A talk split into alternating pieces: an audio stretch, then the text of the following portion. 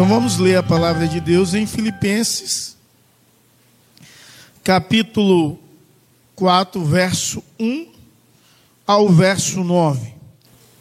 Diz assim a palavra de Deus: Portanto, meus amados, a quem amo, de quem tenho saudade, vocês que são minha alegria e minha coroa, permaneçam assim firmes no Senhor, ó amados, o que eu rogo a Evódia e também a Sintique, que vivam em harmonia, no, em harmonia no Senhor, sim.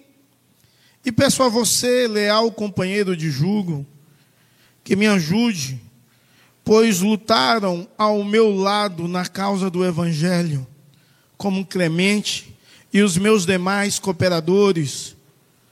Os seus nomes estão escritos no livro da vida. Alegre-se sempre no Senhor. Novamente direi: alegre-se. Seja a vossa amabilidade conhecida de todos. Perto está o Senhor. Não andeis ansiosos de coisa alguma, mas em tudo, pelas orações e súplicas, com ações de graças, apresente os seus pedidos a Deus. E a paz de Deus, que excede todo o entendimento, guardará o seu coração e a sua mente em Cristo Jesus. Finalmente, irmãos, tudo que for verdadeiro, tudo que for nobre, tudo que for correto, tudo que for puro, tudo que for amável, tudo que for de boa fama, se houver algo excelente ou digno de louvor, Pense nessas coisas. Tudo que aprendeste, recebeste, ouviste e viste em mim, ponha em prática, e o Deus da paz estará com vocês. Amém? Que o Senhor nos nossos corações aplique a porção da palavra lida em nome de Jesus e para a glória do Senhor. Meus amados, a cidade de Filipos foi uma cidade é, que foi recebeu esse nome em homenagem a Filipe II, pai do Alexandre o Grande. Essa cidade, ela virou colônia romana, mas essa cidade foi uma cidade muito importante na história comum. Essa cidade foi palco de grandes batalhas é, extraordinárias, como a batalha de Marco Antônio e Otávio Augusto contra Brutus, que até filme virou. Também batalhas como a de Cássio e Otávio Augusto contra Marco Antônio e a rainha do Egito. É interessante que o apóstolo Paulo planta essa igreja nessa cidade por vontade de Deus, porque Deus o direcionou a isso. E ele escreve de, uma, de forma literária a carta aos Filipenses, diferente de todas as demais cartas das quais ele escreveu. Isso é importante ressaltar, porque a estrutura das cartas paulinhas tem uma estrutura muito bem definida. Ele começa com a saudação, depois ele expõe o conteúdo doutrinário, do qual ele está repreendendo a igreja para observar aquele conteúdo. E no final ele faz uma aplicação belíssima de tudo aquilo que ele falou. Então, quando você lê uma carta de Paulo, você pode prestar atenção nessa estrutura. Porém, quando você lê Filipenses, é diferente, a estrutura é diferente. Eles começam saudando, mas o tempo todo ele começa a expor uma doutrina e começa a colocar a prática da doutrina. Ele não espera o final da carta para dar uma conclusão, um fechamento. Ele vai o tempo todo num ping-pong, expondo a doutrina, expondo a doutrina, colocando a prática, expondo a doutrina, colocando a prática, a prática o tempo todo, Parece que ele queria ressaltar na mente e no coração do povo a ideia de viver os princípios de Deus. Talvez havia uma necessidade imensa pela prática da verdade de Deus e dos princípios de Deus. E eu acho que há uma necessidade muito grande pela prática da verdade nos nossos dias. Há uma necessidade exagerada da prática. Dificilmente, dificilmente, houve um período na história como agora, onde tem muito conhecimento teológico, acadêmico, histórico e geográfico a respeito da palavra de Deus. Alguém, o reverendo Ricardo Agreste, disse que no ano de 2020 foi o ano em que as igrejas e os seus pastores de igrejas grandes, pequenas, fizeram mais em termos de contribuição escrita e audiovisual para o mundo, no mundo inteiro. Há conteúdo demais. Alguns anos atrás, por exemplo, o que se tinha de teologia não era na língua portuguesa, era só em inglês. Berkoff, que é o compêndio de teologia célebre, o mais citado, ele não tem 40 anos traduzido em português.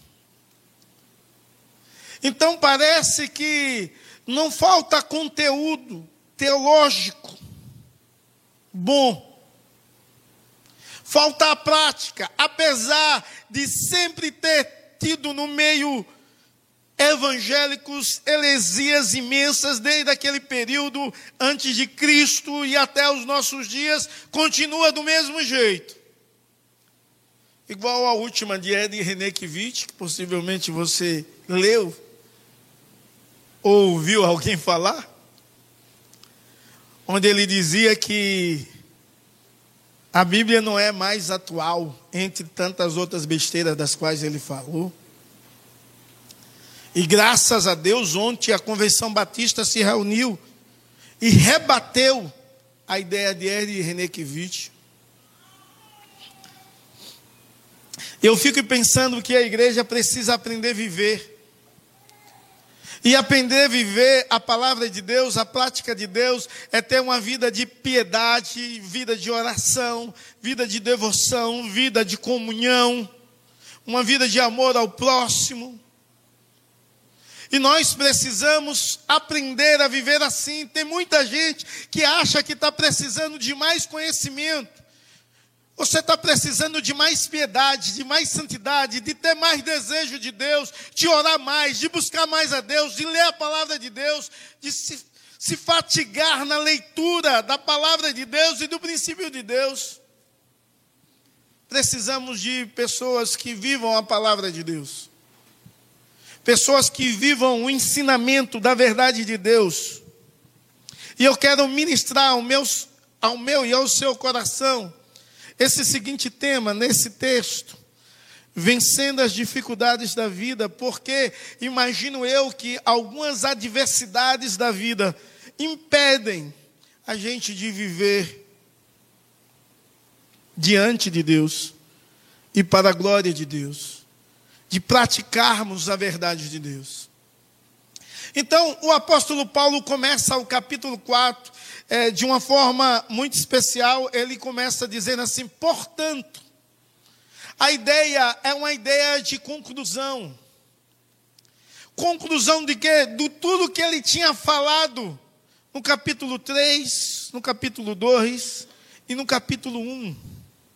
Ele está concluindo todo o seu pensamento e quando ele está concluindo o seu pensamento, ele vai expor algumas dificuldades da igreja daquele período.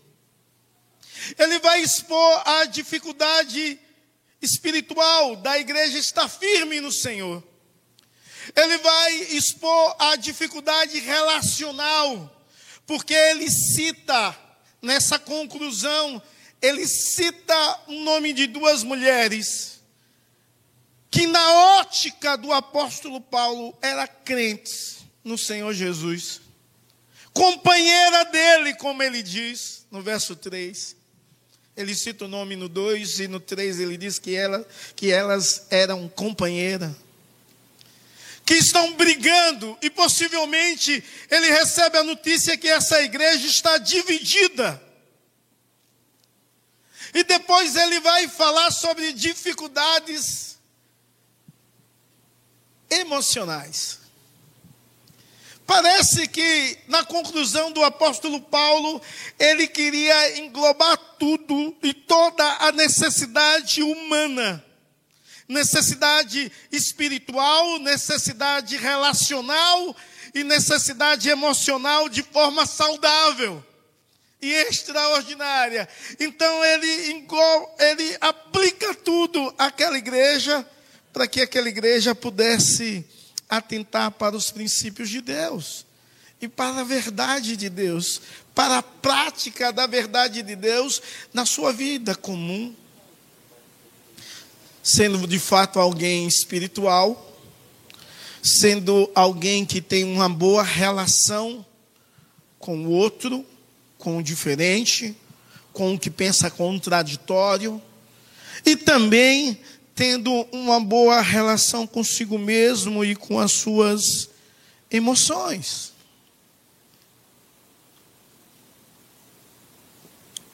Quando eu digo que isso é necessidade, nós podemos ver isso na vida comum. Há uma busca muito grande por bens materiais, por estabilidade em dinheiro. E essa é uma ideia de espiritualidade errada, a busca por bens e por dinheiro de forma assustadora demonstra uma espiritualidade errada, uma necessidade espiritual. Há uma busca por paz. E, e há uma procura muito grande em yoga, em algo que venha te acalmar, algo que venha transcender Há uma necessidade muito grande da metafísica, de um entendimento, de uma sensação espiritual.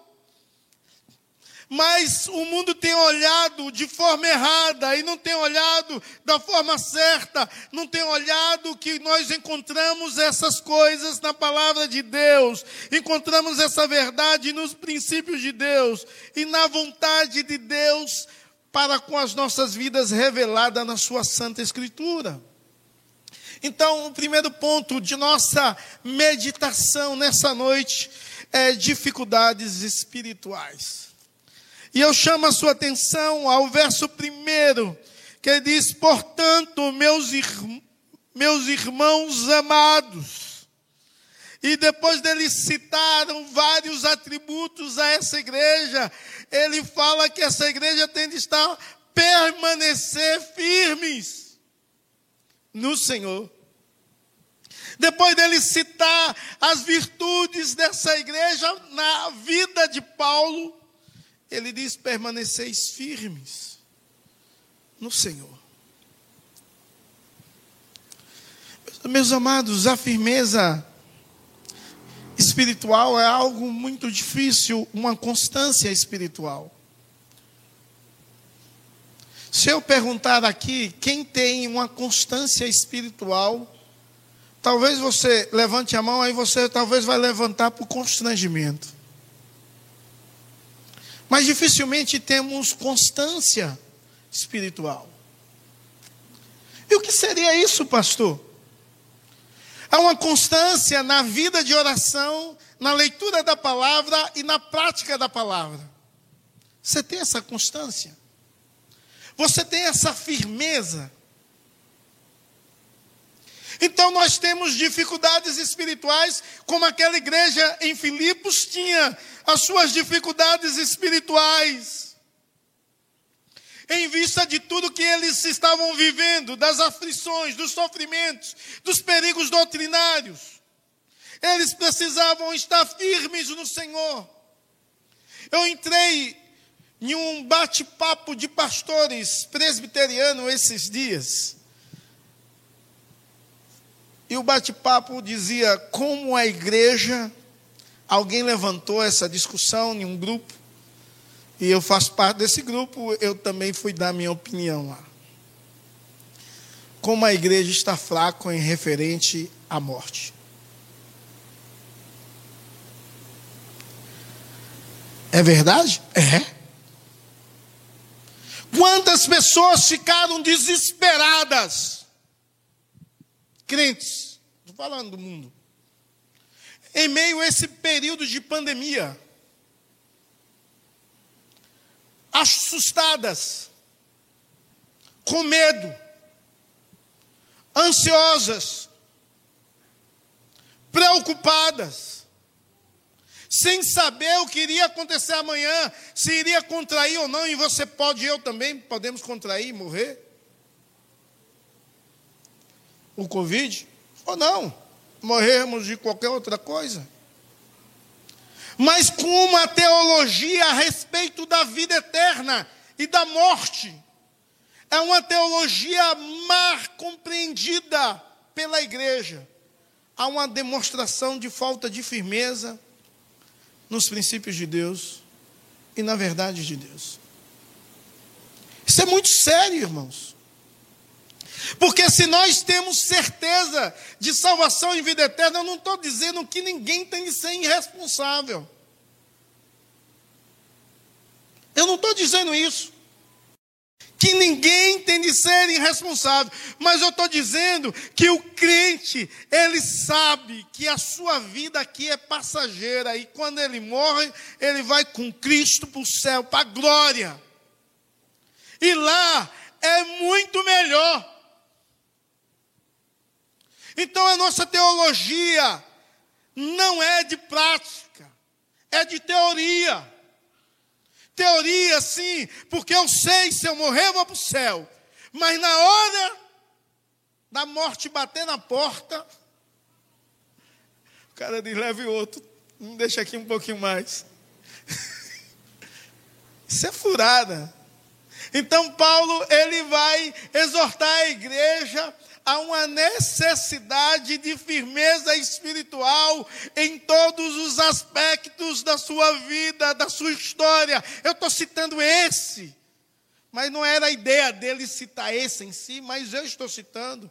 Mas possivelmente entre a ideia de ficar firmes, havia a ideia por trás de se você morrer, vai, para Cristo, porque nesse período Nero incendiou Roma, nesse período em que Paulo escreve essa carta. E aí Roma queria matar todos os crentes. E matou muitos. Muitos. Então havia muito medo por parte da igreja. E medo da morte. Medo da morte.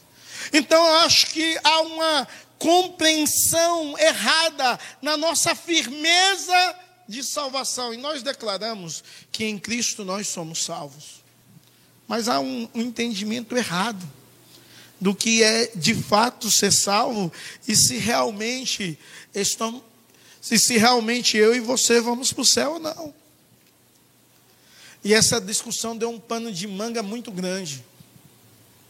Deu conversas e brigas de um grupo exagerada. E todos disseram a mesma coisa. Igrejas grandes e pequenas disseram: temos muita gente com medo de morrer. Mas será se o crente deveria ter medo de morrer? Será se medo de morrer não é falta de firmeza na fé? E eu não estou aqui com o papel de te acusar, mas de fazer você refletir a respeito da sua firmeza na fé em Cristo Jesus, se você realmente está firme.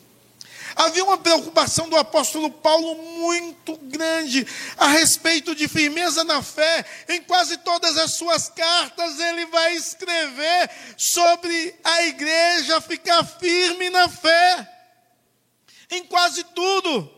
Eu quero citar algumas, quando nós lemos 1 Coríntios 16, 13, ele diz assim: portanto, irmãos, permaneçam firmes e apegue-se às tradições que lhe foram ensinadas, quer de viva voz, quer por carta nossa. Quando você vê ele escrever aos Gálatas, capítulo 5, verso 1, ele diz: estejam vigilantes Mantenham-se firmes na fé, sejam homens de coragem, sejam fortes. Parece que havia uma preocupação imensa do apóstolo Paulo com firmeza. E o que diríamos de Efésios, capítulo 6, do verso 10 ao 14? Por três vezes ele vai falar sobre permanecer firme. Portanto, permaneça firmes Finalmente fortalecei-vos no Senhor e na força do seu poder. Vistam toda a armadura de Deus para que podeis ficar firmes contra a cilada do diabo. E assim mantenha-se firmes. Versículo 14. Então há uma ideia exagerada ou, ou, ou necessária da igreja estar firme, firmado em suas convicções firmado em sua fé.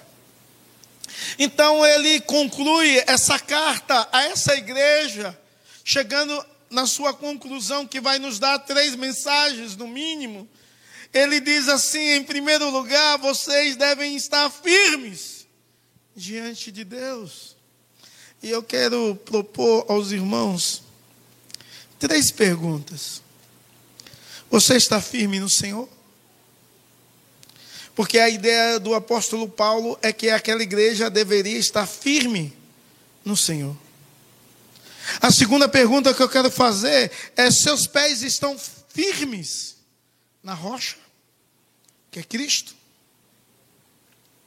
E a terceira pergunta: as raízes de sua fé está firme no solo da palavra de Deus ou em filosofia humana? Você está firme em Deus.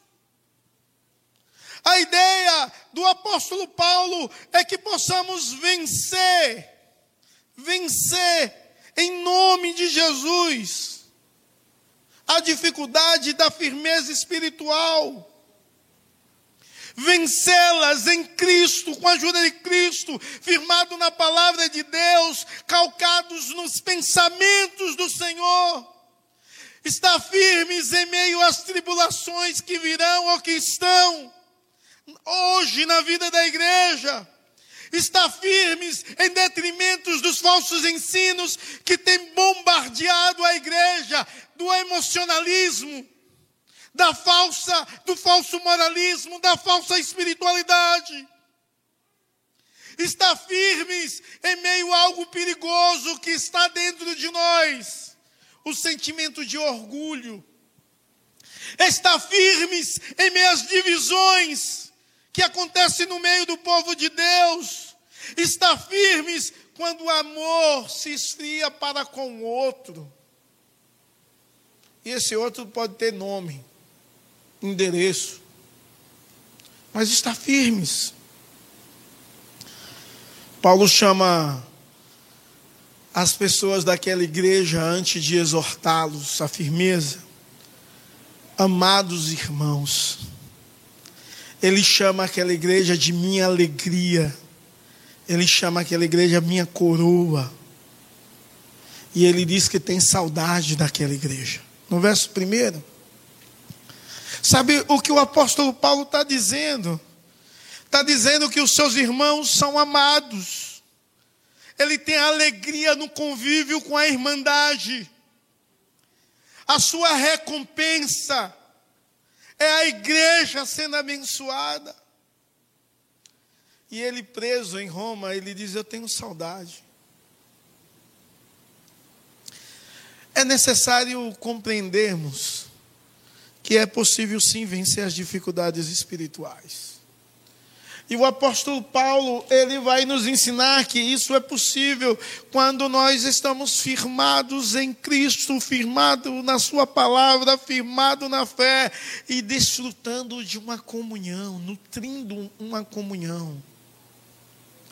E parece que a ideia de igreja, ou a comunhão dos santos, foi tão perdida que a Didaquê expressa que a comunhão dos santos é algo que fortalece a vida e a fé.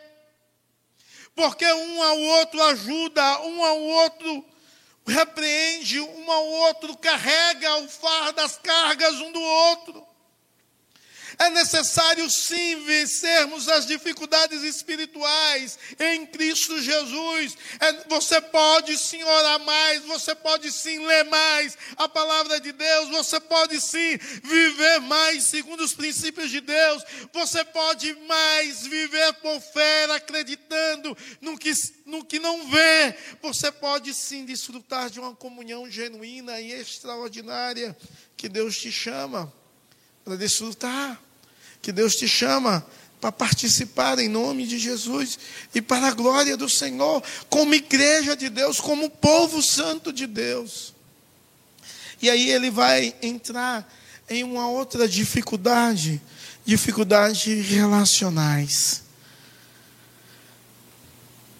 Quantas vezes isso tem sido difícil na nossa nação, na nossa cidade? Cada vez mais.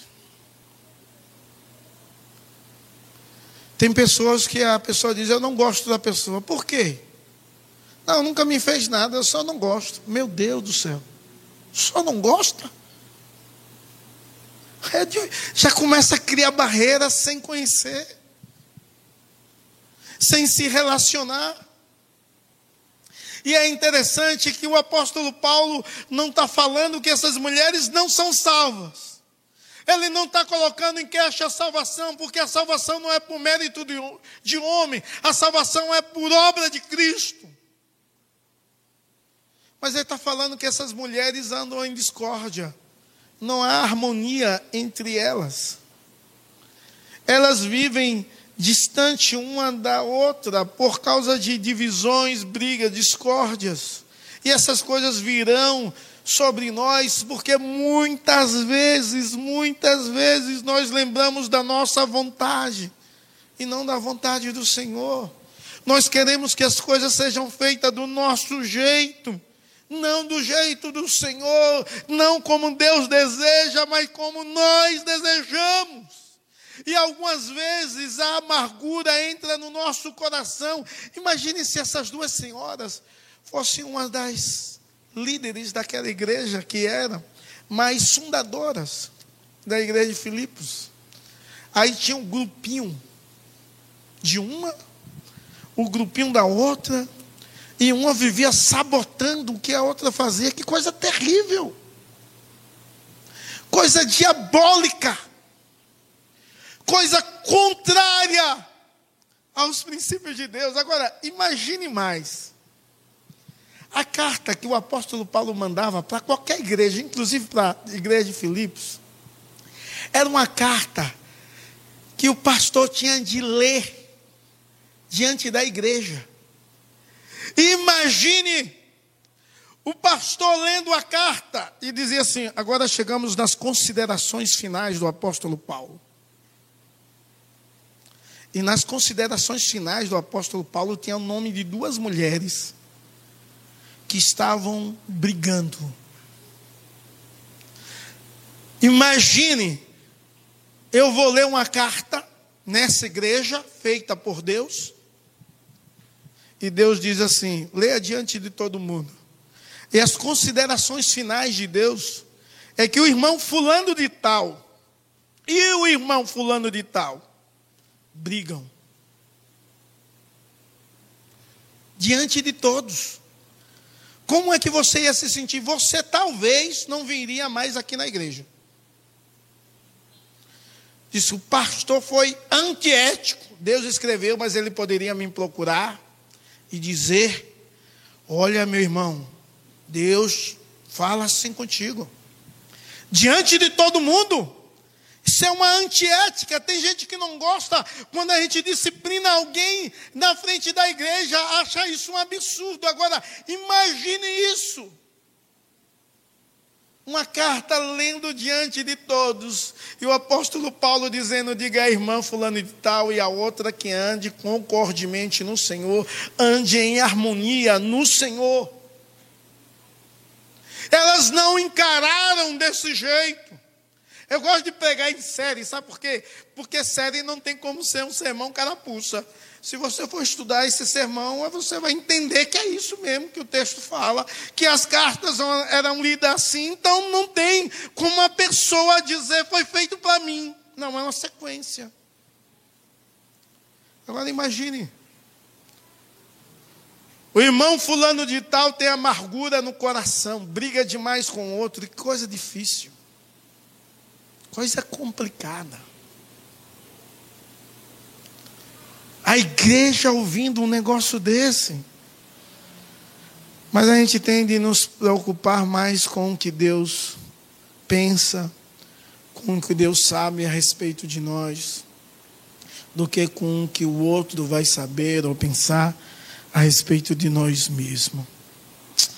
A verdadeira espiritualidade está em viver em amor e harmonia, e nós precisamos vencer as dificuldades relacionais. Em nome de Jesus e para a glória do Senhor, e é possível sim vencer as dificuldades relacionais. Quando? Quando Cristo é o Senhor. É possível quando Cristo é o dono é quem dirige a minha história, quem dirige a minha vontade e a sua vontade. Quando Cristo é o Senhor, por isso ele diz: ande concordemente no Senhor, porque quando Cristo é o Senhor, é o Kyrios, o dono. O Senhor é absoluto e eu sou escravo dele. Eu devo tão somente obedecê-lo. Viver em comum acordo com o irmão, quando a verdade de Deus é imputada em nossa vida, em nosso coração, quando nós aprendemos a compreender, a perdoar, a suportar, a orar, a vigiar as nossas palavras, a pedir perdão, a reconhecer os seus erros. Isso é possível quando Cristo é o dono do nosso ser. Quando Cristo é aquele que dirige todos os meus sonhos, desejos e vontades e palavras. E a verdade de Deus é que norteia a minha vida. A terceira e a última, ele vai falar sobre dificuldades emocionais. E esse negócio é um negócio mais complicado que os outros ainda. Por quê? Porque o, Paulo, o apóstolo Paulo ele vai falar sobre duas virtudes. No verso 4 ele diz: Alegrai-vos sempre no Senhor. Outra vez eu digo: Alegrai-vos. E no verso 5 ele diz assim: Seja a vossa moderação conhecida de todos os homens. Na versão que eu li, é: Seja a vossa amabilidade conhecida de todos os homens. E então ele coloca duas virtudes de cara e depois ele coloca um defeito. Ou não posso usar essa palavra defeito, vamos ser mais fidedigno. Ele usa um pecado. E o pecado está no verso 6. É a ansiedade. E ele começa a frase na negativa dizendo: "Não andeis ansiosos". A ideia é a ideia é o seguinte: as suas emoções têm de estar perfeita. A ideia total disso aqui é assim: em todo tempo você tem de ter a alegria do Senhor, que é uma alegria não circunstancial, é uma alegria que está relacionada à sua fé. Mas você precisa ser também amável, ou cortês, ou Carson dá uma série de de palavras que poderia ser usada aqui, mas ele disse que a melhor é seja um pacificador. Essa amabilidade ou moderação conhecida de todos os homens é seja alguém que prega a paz, vive a paz, ensina a paz, se traz paz, sempre. Sempre. Eu, eu acho que estar alegres em todos os momentos é uma alegria espiritual. É claro que isso tem que ter um bom entendimento. Alguém rouba o seu carro. Você não vai ficar saltando, uhul, eu estou feliz, roubaram meu carro. Isso é loucura. Isso é insanidade. A alegria está na certeza, Deus age e tudo coopera para o meu bem. Eu estou em paz, tranquilo no Deus que me provei. Me deu um carro, vai me dar um outro. Se assim ele quiser, se ele não quiser, não vai dar.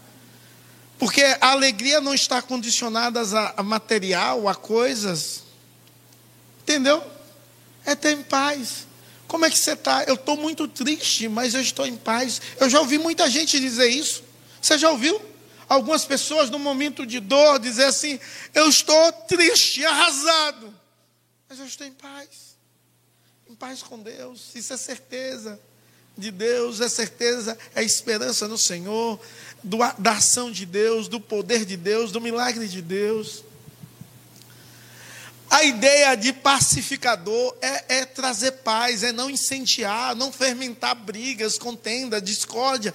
E tem gente que gosta de fermentar essas coisas no meio do povo de Deus como se fosse um câncer.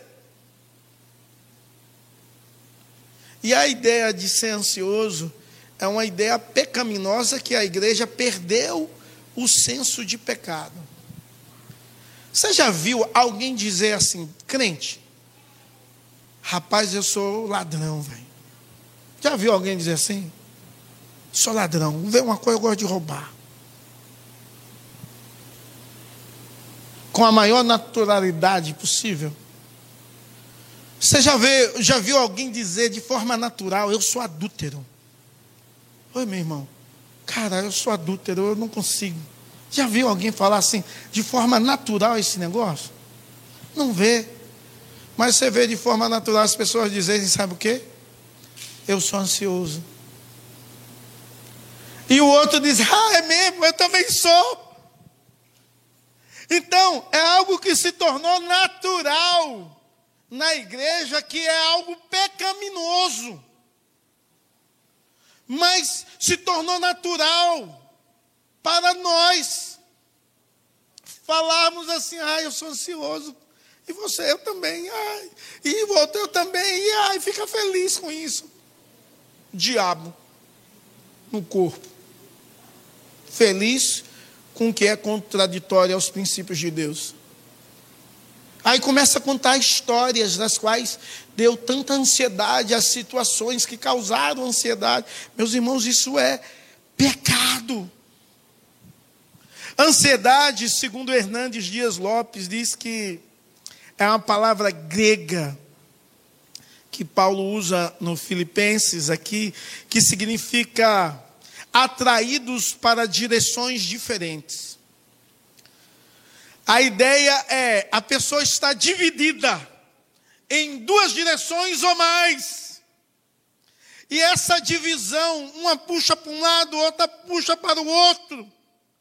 Ela causa medo e é insuportável e em alto grau vai causar estrangulamento, aperto no coração, vai causar outros sintomas físicos, igual dor de cabeça, dor no pescoço, dor nas costas, dor nas úlceras, preocupações, afetos, relacionamento, dá vontade de comer muito ou de não comer nada.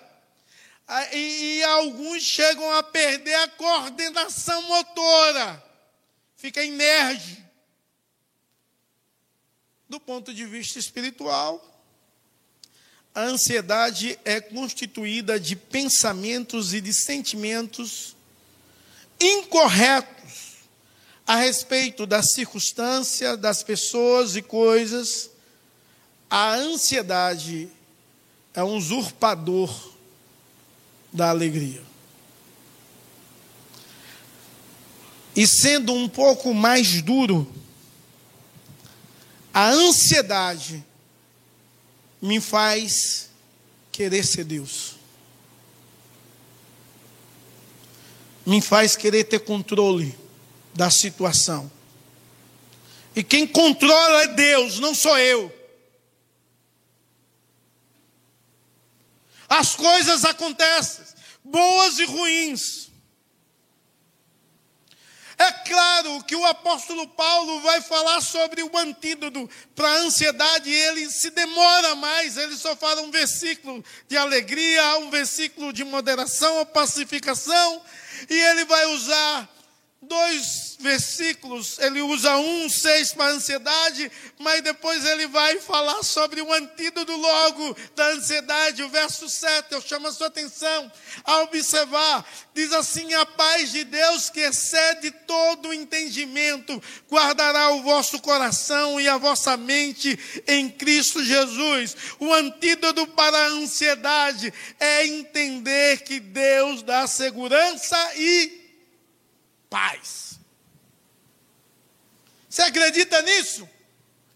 Que Deus dá segurança e paz, porque a ansiedade é pensamentos incertos e dúbios. É você querer controlar as coisas, mas se você entende que Deus tá, te dá segurança, nós cantamos isso nos nossos hinos. Seguro estou, não tenho temor do mal se guardado pela fé em meu Jesus. Que coisa maravilhosa! A pessoa entender que está seguro em Cristo e de Cristo concede a paz, é Cristo que dirige, é Ele que norteia, é Ele que faz, é Ele que opera, tanto querer como é realizar, é Ele que age, nada foge do controle do nosso Deus, Senhor e Salvador Jesus Cristo. Pare de ser com, querer ser Deus, porque o primeiro a querer foi o diabo. O segundo foi Adão e Eva. Pare de querer ser Deus. Entenda que Ele controla tudo. Está dando tudo errado. Há um controle de Deus nisso. Há um propósito de Deus nisso. Você precisa ter segurança e paz em Deus. Pastor, está dando tudo errado. Deus não perdeu o controle da sua história, é Ele que controla, não você. Se renda diante ao senhorio dele, aceite a situação da qual você vive. Ore a Deus, dizendo: Senhor, muda, tem misericórdia, eu não consigo, eu não aguento. Muda essa circunstância, transforme isso, faz um milagre, opera com poder e graça, traz paz em meia situação caótica. Eu estou seguro em Cristo, você está. Então o apóstolo Paulo, ele vai nos ajudar a vencer as dificuldades emocionais. Dificuldade de estar alegre em todo momento, porque você está seguro e a paz de Deus que excede o, o todo entendimento guarda o seu coração e a mente. E ele fala isso no verso 7 e no verso 9, dando um quiasmo e, e, te ensinando um quiasmo concêntrico, a ideia, o centro é o mais importante, dando a ideia, dizendo: olha, se a ansiedade é uma questão de pensamento, então muda a chave. Aprenda a mudar o pensamento. E de que, que jeito você vai fazer isso? O verso 8 vai nos ensinar que a paz, o verso 8 diz que nós devemos pensar em tudo que é puro, amável, de boa fama, se alguma virtude há, se algum louvor existe, seja isso que ocupe o vosso pensamento, irmãos. Precisamos entender isso. A espiritualidade, a espiritualidade da vida cristã engloba várias esferas, e no mínimo três: a esfera espiritual, esfera relacional e esfera emocional. É possível vencer as dificuldades emocionais? Sim, é possível. Como? Sendo um moderador, um pacificador. não sendo ansioso, mas o, o, apóstolo Paulo diz que nós devemos orar e intensificar as nossas orações e aprender a ser gratos no nosso coração, agradecer a Deus pelo que temos, pelo que vivemos, pelo que passamos. Pensar nas coisas de Deus, nas coisas lá do alto e viver a verdade de Deus. E ele diz assim: O que aprendeste, verso 9, o que ouviste e viste em mim isto praticai, e o Deus da paz será convosco. Sabe, irmãos, nós não atentamos às verdades de Deus e, e, e na pandemia deixou tanta gente mais ansiosa, enquanto deveríamos se ajoelhar mais, orar mais, depender mais e buscar Deus mais. Os consultórios de psicólogos encheram, de psiquiatras também. Cara, porque nós não atentamos o que o Senhor Jesus diz.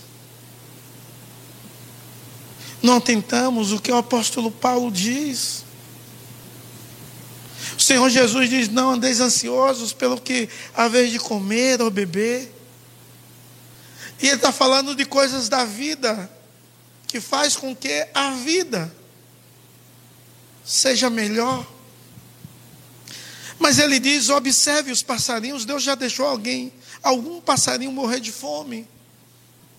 Observe os lírios do, do campo, tão bonitos, flores lindas. É Deus que veste elas. É Deus que nos veste, é Deus que nos cuida. E quando Jesus vai concluir esse sermão, ele diz: Buscar em primeiro lugar o reino de Deus e a sua justiça, e as demais coisas vos serão acrescentadas. A igreja do Senhor pode vencer, em nome de Jesus, a frieza, a apatia espiritual, pode vencer, em nome de Jesus. A igreja do Senhor Jesus pode vencer a falta de harmonia. A igreja do Senhor Jesus pode vencer as dificuldades emocionais. Talvez você tenha sofrido muito, passou por diversas situações, mas você está em Cristo. O irmão cantou uma música aqui que me remeteu à, à minha juventude. Quando ouvi essa música a primeira vez, que uma música maravilhosa que fala quando o Senhor estendeu as suas mãos para mim.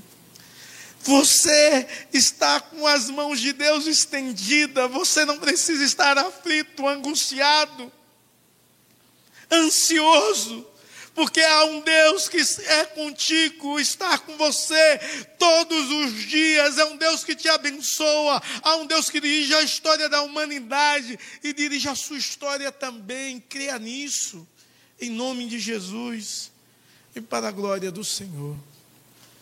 Que o Senhor Deus Todo-Poderoso possa te abençoar com graça, com firmeza e estabilidade na fé. Que o Senhor Jesus possa te abençoar suas relações interpessoais e possa abençoar as suas emoções, dando a receita certa que o apóstolo Paulo nos dá. Basta tão somente passarmos da teoria para a prática pratique. E você verá o que Deus pode fazer. O poder da palavra de Deus. O poder da instrução de Deus. E da prática dessa verdade em sua vida. Vamos orar? Converse com Deus alguns instantes aí.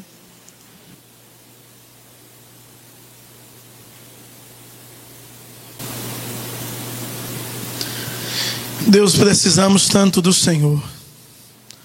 Porque muitas vezes, ó oh Deus, o orgulho próprio domina o nosso coração e nós nos achamos diferentes do que outros. Nós achamos, ó oh Deus, que somos melhores. E quando a circunstância vem, não conseguimos experimentar da alegria não conseguimos pregar a paz e não conseguimos deixarmos de ser ansiosos.